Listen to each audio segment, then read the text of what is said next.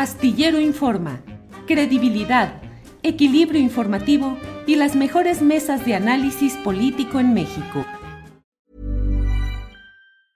Hey, it's Ryan Reynolds and I'm here with Keith, co-star of my upcoming film If, only in theaters May 17th. Do you want to tell people the big news? All right, I'll do it. Sign up now and you'll get unlimited for $15 a month in six months of Paramount Plus Essential Plan on us. Mintmobile.com slash switch. Upfront payment of $45 equivalent to $15 per month. Unlimited over 40 gigabytes per month. Face lower speeds. Videos at 480p. Active Mint customers by 531.24 get six months of Paramount Plus Essential Plan. Auto renews after six months. Offer ends May 31st, 2024. Separate Paramount Plus registration required. Terms and conditions apply if rated PG. Hey, it's Danny Pellegrino from Everything Iconic. Ready to upgrade your style game without blowing your budget? Check out Quince. They've got all the good stuff shirts and polos, activewear, and fine leather goods, all at 50 to 80% less than other high end brands. And the best part? They're all about safe, ethical, and responsible manufacturing. Get that luxury vibe without the luxury price tag. Hit up quince.com slash upgrade for free shipping and 365 day returns on your next order. That's quince.com slash upgrade. A ver, ¿cómo me escuchas ahí? Te escucho bien. ¿Te Yo escucho también. bien tú a mí? Yo perfecto. Entonces ahí seguimos. Ahí seguimos, así es. Qué bueno que ya estamos con resuelto este problema. Alejandro, Por pues fin. platicamos, sí, por fin, platicamos semanas atrás con problemas técnicos también para la transmisión eh, acerca pues de diversos aspectos relacionados en lo inmediato con el asesinato de dos sacerdotes jesuitas en Chihuahua, pero en lo general pues de la postura de la Iglesia Católica o de la, la directiva, la, la cúpula de la Iglesia Católica respecto a lo que pasa en México en materia de crimen organizado y de atención a la feligresía. ¿Cómo va todo? ¿Qué has visto? ¿Qué reflexión nos compartes, Alejandro? Mira, eh, sinceramente la, estrategia tan cuestionada, ¿verdad?, del presidente, pues no es más que una opción, la única posible ahorita en este momento, porque la otra es la que ya probó Felipe Calderón y fue un desastre. Desató la violencia por todos lados y esas consecuencias son las que estamos viviendo hoy en día. Esas consecuencias. Entonces, volver a lo mismo ya no. Ni es humano, ni es cristiano, ni políticamente viable. Entonces, se necesita un intento, una nueva estrategia que, lleve de veras a la paz y a la reconstrucción. Es más lenta, sí, pero está basada en la prevención y está basada eh, la, en la inteligencia, en una estrategia donde se pueden ahorcar, se pueden eh, eh, restringir las ganancias, ¿verdad? El capital financiero del, crimen organizado. Esto se puede, pero también se puede eh, ir persiguiendo con inteligencia las cabezas sin dañar a otras personas, sin que haya daños colaterales, como fue eh, de todos los días en la estrategia fallida y además hipócrita de Felipe Calderón, porque él perseguía a unos cárteles y estaba con otros. Lo demuestra eh, Genaro García Luna, ¿sí? a quien yo fui personalmente a su búnker a reclamarle, a decirle que parara de secuestrar migrantes. Se lo dije. Y entonces, eh, esta estrategia tendrá que ver poco a poco, y de hecho ya la estamos viendo apenas, estamos viendo ya está cediendo, eh, pero no es fácil. Aquí lo que yo veía no es quedarnos con los, con los eh, efectos o, o, con otro fenómeno. Tú eres periodista y además muy buen periodista y estás viendo que la percepción de, la, de, de muchas personas respecto a, a, la violencia en México, si baja, si no baja, todavía sigue siendo una percepción mayoritaria de que todavía está la, la, la violencia y que no ha bajado lo cual no corresponde a los datos que se tienen, porque sí está bajando el crimen organizado. Alejandro, tú Pero, en tu experiencia personal, ¿sí percibes que ha bajado esa delincuencia? Es decir, el número de casos, las cosas que escuchas, ¿sí percibes que ha bajado? En el caso con los migrantes, sí, por parte del crimen autorizado. El problema que tengo ahorita con el Instituto Nacional de Migración y en general con las políticas migratorias de México es que eh, no, se, no se ha dado respuesta. Desde que empezó el, gobierno de Andrés Manuel, no ha habido una respuesta adecuada en el tema migratorio, o por presiones de, Estados Unidos, como la aranceles de Donald Trump, o porque mm, han habido otras urgencias, pero no se ha atendido debidamente el asunto migratorio. Se ha, oscilado entre gobernación y relaciones exteriores. Y, la situación del Instituto Nacional de Migración es, eh, se ha cambiado fácticamente a la esfera de relaciones exteriores, cuando que orgánicamente debería de pertenecer a gobernación. Y el problema es que, mira, de verdad no quisiera decirlo, pero el Instituto Nacional de Migración es una herencia maldita de los gobiernos neoliberales, que el gobierno de Andrés Manuel y la Cuarta T no tiene por qué cargar con ella, pero cuesta trabajo. A ver, no bastó con militarizar el Instituto Nacional de Migración. La, la corrupción ha bajado, sí, pero no lo que se necesita. Todavía está la corrupción. Tenemos otro problema. Hay un burocratismo enorme de ese que habla el presidente Andrés Manuel cuando habla de, del, eh, del elefante, ¿verdad? El elefante reumático, ese elefante, ¿cómo cuesta moverlo en migración? Mira, cuesta mucho trabajo la burocracia, el legalismo está a la orden del día. Me queda claro que el comisionado es una persona de buena voluntad. Y quizá también, ¿por qué no? Podemos decirlo, del director, ¿verdad? De trámites. Pero lo, demás está, es muy cuestionado. Imagínate, te voy a decir lo que está pasando en este momento en migración. Y luego vuelvo a lo de la iglesia que es tan importante.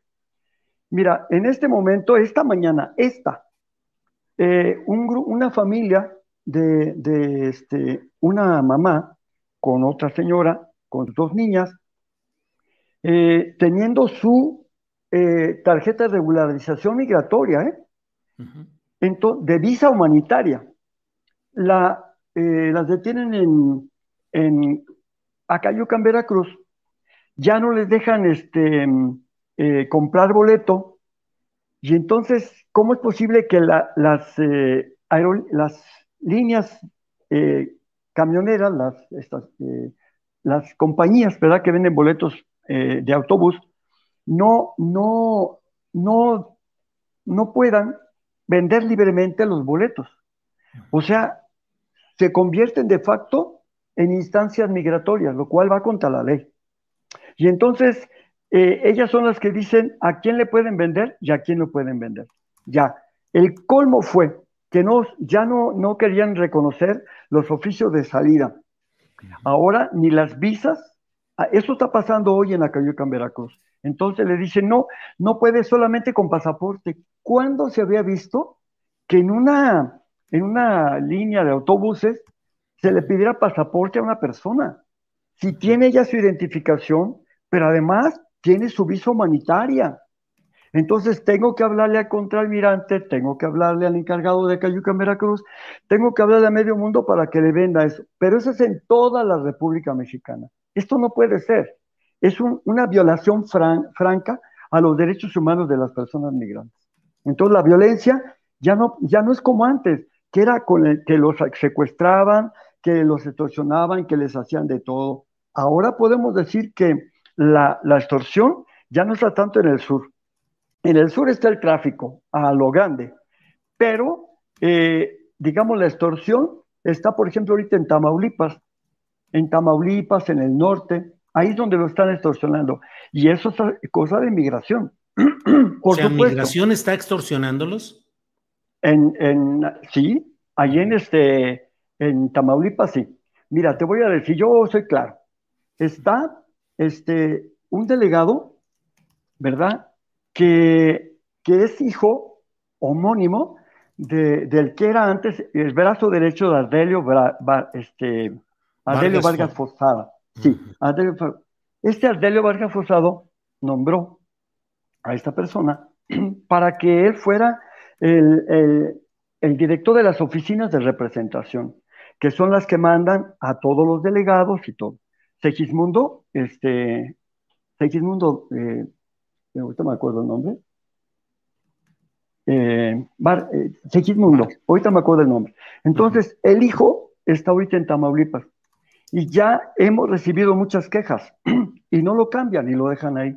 Un día, una familia estaba siendo em, extorsionada, una familia venezolana con su pasaporte. Ya les habían sacado 300 dólares. Entonces, esta, esta señora me habla y me dice, padre, pues ya llegamos aquí a, este, a Tamaulipas eh, y nos está, ya nos pidió migración 300 dólares. Pero además dicen que no podemos salir porque el crimen organizado está este, eh, muy fuerte aquí y entonces nos están pidiendo otro dinerito para, para podernos apoyar y salir de aquí. Fue un lío. Le hablo yo al comisionado, le digo, comisionado, está pasando esto. Él le habla a Segismundo Dogin, Segismundo Dogin, y Segismundo Dogin me habla a mí y me dice, este padre, eh, me están diciendo que, que extorsionaron a, una familia. Sí, así es. Y, y, me dice, este, deme los nombres de la persona, de las personas, para yo averiguarlo. Le dije, no, yo no le puedo dar los nombres a usted. Y me dice, ¿por qué no? Porque no confío en usted. It's that time of the year. Your vacation is coming up. You can already hear the beach waves, feel the warm breeze, relax and think about work. You really, really want it all to work out while you're away. Monday.com gives you and the team that peace of mind. When all work is on one platform and everyone's in sync, things just flow wherever you are. Tap the banner to go to Monday.com. Hey, it's Ryan Reynolds, and I'm here with Keith, co star of my upcoming film, If, only in theaters, May 17th. Do you want to tell people the big news? All right, I'll do it. Sign up now and you'll get unlimited for $15 a month in six months of Paramount Plus Essential Plan on us. Mintmobile.com slash switch. Upfront payment of $45 equivalent to $15 per month. Unlimited over 40 gigabytes per month. Face lower speeds. Videos at 480p. Active Mint customers by 531.24 get six months of Paramount Plus Essential Plan. Auto renews after six months. Offer ends May 31st, 2024. Separate Paramount Plus registration required. Terms and conditions apply if rated PG. Hay muchas quejas contra usted. Y no le di los nombres, y yo mejor busqué apoyo a otras personas que me ayudaron a sacarlos de, de el aeropuerto y los llevaron a donde tenían que llevarlo. Entonces, em, sí ha seguido la corrupción, aunque no en ese nivel. El burocratismo, la insensibilidad, la falta. Mira, te voy a decir una cosa en concreto. Yo les he dicho a por lo menos a dos directores y a alguien más que yo no veo ahí por ningún lado la 4T. En migración pareciera que siguiera como veníamos antes. Y esto es una, cosa tristísima. Hay que entenderlo. Se necesita una reforma del Instituto Nacional de Migración. Ya no podemos dar parchecito. Se tiene que hacer una reforma ya. Y eso le corresponde al secretario de Gobernación, le corresponde al, al, presidente de la República, a los legisladores. Tienen que hacer algo, no pueden ser las cosas como están. No puede ser. Simplemente la nueva estrategia que tiene ahorita el Instituto Nacional de Migración y Gobernación es que no los dejan avanzar porque no, no les venden los boletos en ningún lado. Entonces, por un lado, les dan los documentos regulatorios, pero por otro lado, ya no los dejan pasar. Y yo tengo que estar llamando a los casos que pasaron por, por mi albergue para que les vendan los boletos y para que los liberen.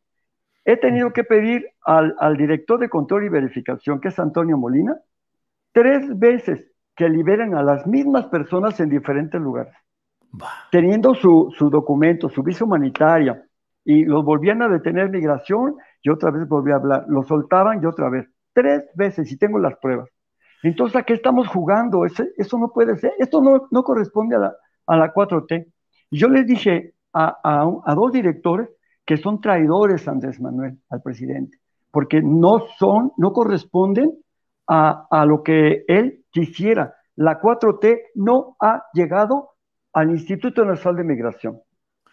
Eh, Alejandro, es um, Segismundo Dogingaray, a quien te Exactamente, Segismundo Dogingaray. coordinador de delegados del Instituto Nacional de Migración cuando su titular era Ardelio Vargas Fosado, claro, que son palabras pues, mayores en este tema. Exacto.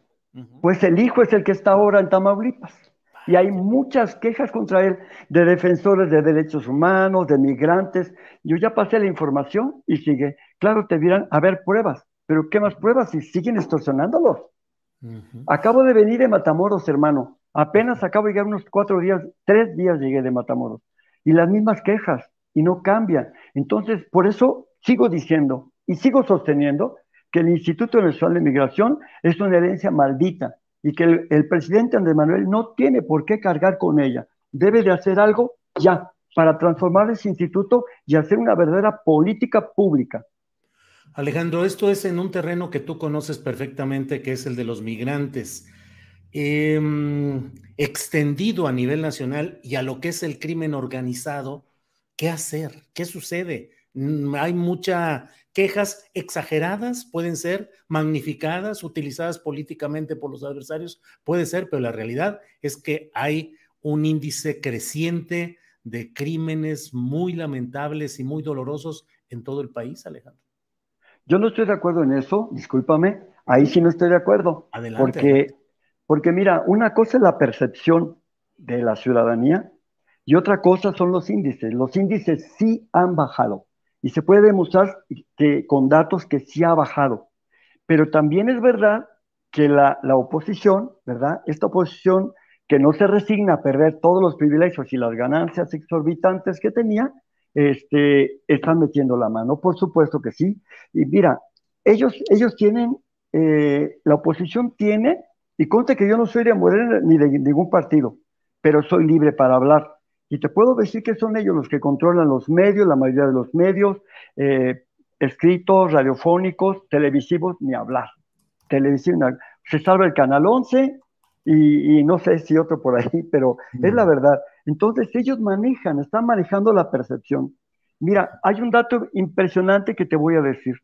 La mayor parte de la gente, quizás el 60% de la gente, se sigue, sigue viendo la televisión. Se sigue informando de las dos televisoras, Televisa y TV Azteca. Las dos están eh, en contra de Andrés Manuel y de, y de la 4T. Por supuesto que les, les dicen o no les dicen, porque también es esa, ¿verdad? Como proceso. Yo antes leía proceso, ahorita ya no. Es una porquería proceso. Pero te voy a decir, si es un hecho que están manejando esa percepción. Aquí lo que yo te decía, lo que en este punto es este. ¿Por qué la Iglesia Católica la jerarquía, ¿eh? Y hablo de, la, jerarquía del episcopado nacional. ¿Por qué no ha ayudado a, formar, a educar a los ciudadanos, ciudadanas desde niños con, con el tema del Evangelio? ¿Por qué ha adoctrinado en lugar de evangelizar? ¿Por qué no ha dado buen ejemplo en el tema de los feminicidios, eh, no rechazando, no discriminando a las mujeres, sino integrándolas en todos los ámbitos de la Iglesia Católica. ¿Por qué en lugar de haber evangelizado a los políticos corruptos, como decía el documento de Aparecida en 2007, ¿por qué se alió con ellos? ¿Y por qué recibió dinero de ellos, del PRI y del PAN? Porque, porque es la verdad, no todos, hay obispos y arzobispos que son diferentes, yo, este, son mis amigos, yo tengo mucho cariño por ellos, pero de que les dieron lana, les dieron lana. Y que ha habido narcoclero, también es cierto que ha habido narcoclero en todos los niveles. Por eso es muy fácil hacer jornadas de oración y qué bueno que las hagan, pero a Dios rogando y con el mazo dando. ¿Por qué no tratamos de educar a la gente, formarla y sobre todo dándoles un buen testimonio? la mayoría de los obispos son personas buenas, personas decentes, pero que los han formado más para, para una iglesia tradicional que para lo que hoy necesita la iglesia. Yo les podría decir eh, que me digan dónde está cuando el clero, eh, el alto clero mexicano, los obispos de México, la CEN, se declaró a nivel nacional en estado de, de misión. Cuando se declararon en estado de misión permanente, que fue lo que ordenó aparecer a Brasil. Cuando hicieron a los católicos eh, discípulos de Jesús? ¿Cuándo los hicieron lectores de la Biblia? ¿Cuándo los hicieron misioneros? ¿Cuándo? Lo único que ven los, católicos, a veces algunos de ellos, ¿verdad? Son Televisa, TV Azteca, en, el mejor de los casos, pero no leen la Biblia, no, no hacen la lectura de todos los días. No somos gente de Biblia, no somos gente de Biblia los católicos de México. Esa es la verdad. Por eso hay un déficit muy grande en todo esto de la formación. Y por supuesto, la marcha de ayer, la, la, eh, la manifestación de ayer, la jornada de oración, pues sí, eh, reviste una, un carácter religioso. pero, pero ¿por qué eh, no, además de orar, por qué no pasamos a la acción? ¿Por qué no logramos de transformar? Mira, si hicieran una encuesta, ojalá alguien hiciera una encuesta en México entre los jóvenes y les preguntara quién sigue a la Iglesia Católica o qué piensan de la Iglesia Católica. Y yo te quiero decir, yo amo a mi iglesia, yo la quiero mucho y respeto a mis pastores, pero a mí me formaron en el cambio. Y, no puedo callar esto, eso es de mi conciencia. Yo no puedo callarme. Mi respeto y quiero mucho a mis obispos, pero ellos han sido omisos y se han conformado con, una, una pastoral de conservación, una pastoral clientelar, una, con, una pastoral sacramentalista, y no se han atrevido a salir, a evangelizar, a llamar, a formar cuadros nuevos, que no sean nada más los confesionales de los clientes de la parroquia de la diócesis. Alejandro, eh, hablas de narcoclero, ¿cómo se expresa? O sea, estás hablando de un clero aliado al narco y que opera en función de los intereses del narco. No, no, no, no, no, no, no, no, no, no, no, tanto ahí no. Pero si estoy hablando de esto, de, de, de clero de diferentes niveles que sí aceptan dinerito, eso sí. O sea, sí, de, de, políticos corruptos y también de narcos, claro que sí. Y esto en lugares eh, donde el, el, crimen organizado está más, más presente. No tanto como que prestarse a la droga, no tanto como que prestarse acciones criminales, no, pero sí, digamos, complacientes. Complacientes. Eh, se dice en esos casos que el dinero se recibe para una obra buena y que si ese dinero llega para hacer una clínica o ayudar a los pobres, pues bueno, ahí sí que el fin justifica los medios. ¿Qué opinas? Yo sé que, bueno, un caso, sé de un caso de dos o tres lugares de México donde personas aliadas de crimen organizado, por lo menos también complacientes de crimen organizado, han dado dinero a la iglesia. Y te voy a poner dos ejemplos. Uno, el de, el de Kiko Vega, en Tijuana, que tuvo a bien hacer una cena para los señores obispos de la provincia de Tijuana y les regaló a cada uno 6 millones de pesos, eh, diciendo que eran para sus chuchulucos, que no tenían que comprobar nada de eso. También en la zona del Bajío, ¿verdad? En, Guanajuato, el clero eh, recibió también, pues, dinerito y eso fue público del PAN. Y el PAN tiene un, fiscal carnal, ¿verdad? De muchos años, 19 años, eh, Samarripa, que eh, Diego Sinue pues no lo quiere cambiar. ¿Cómo lo va a cambiar? ¿Por qué no le preguntan qué relación hay con el, con el cárcel de Santa Rosa? ¿Por qué no han podido dominarlo? ¿Por qué querían liberar al mismo Marro? ¿Por qué lo querían liberar? ¿Cómo es posible? Que tuvo que intervenir la, la federación para atorarlo, para amarrarlo. Son cosas que uno ve. Hay todo eso con la bendición, desde luego, de no pocos padrecitos y algún obispo. Mm, pues sí, pues Alejandro, hay muchos eh, temas y muchos aspectos. Te agradezco a reserva de lo que desees agregar, te agradezco esta oportunidad de platicar con amplitud y espero que volvamos pronto a asomarnos a lo que está sucediendo en este ámbito, Alejandro. Claro que sí, yo quisiera un mensaje para aquellas zonas más conservadoras como el Bajío, como Aguascalientes, como algunas partes del norte, ¿verdad? Que no se enojen conmigo. Finalmente mi voz sale de mi conciencia y es una voz profética que todo mundo deberíamos tener. Más bien, que despierten, que lean la Biblia, el Nuevo Testamento, que lean la historia de la iglesia, que conozcan qué fue el, Concilio Vaticano II. Ahí está en su Google lo que es eh, las conclusiones de Aparecida Brasil y que entiendan que tienen que madurar, tienen que dejar de ser niños en la fe para ser cristianos maduros, conscientes, críticos, analíticos, que puedan proponer y aportar a la iglesia y no nada más dejarse llevar como la corriente.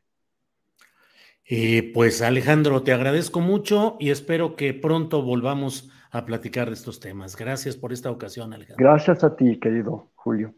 Hasta luego, Alejandro. Buenas tardes.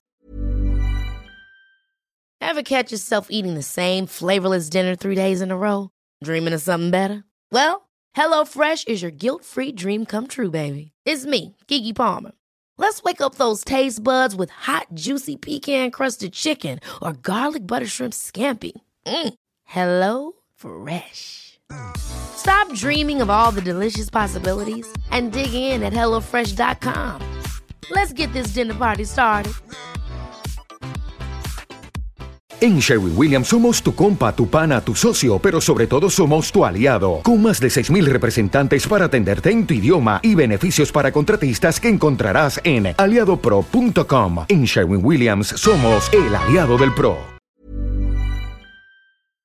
Para que te enteres del próximo noticiero, suscríbete y dale follow en Apple, Spotify, Amazon Music, Google o donde sea que escuches podcast te invitamos a visitar nuestra página julioastillero.com.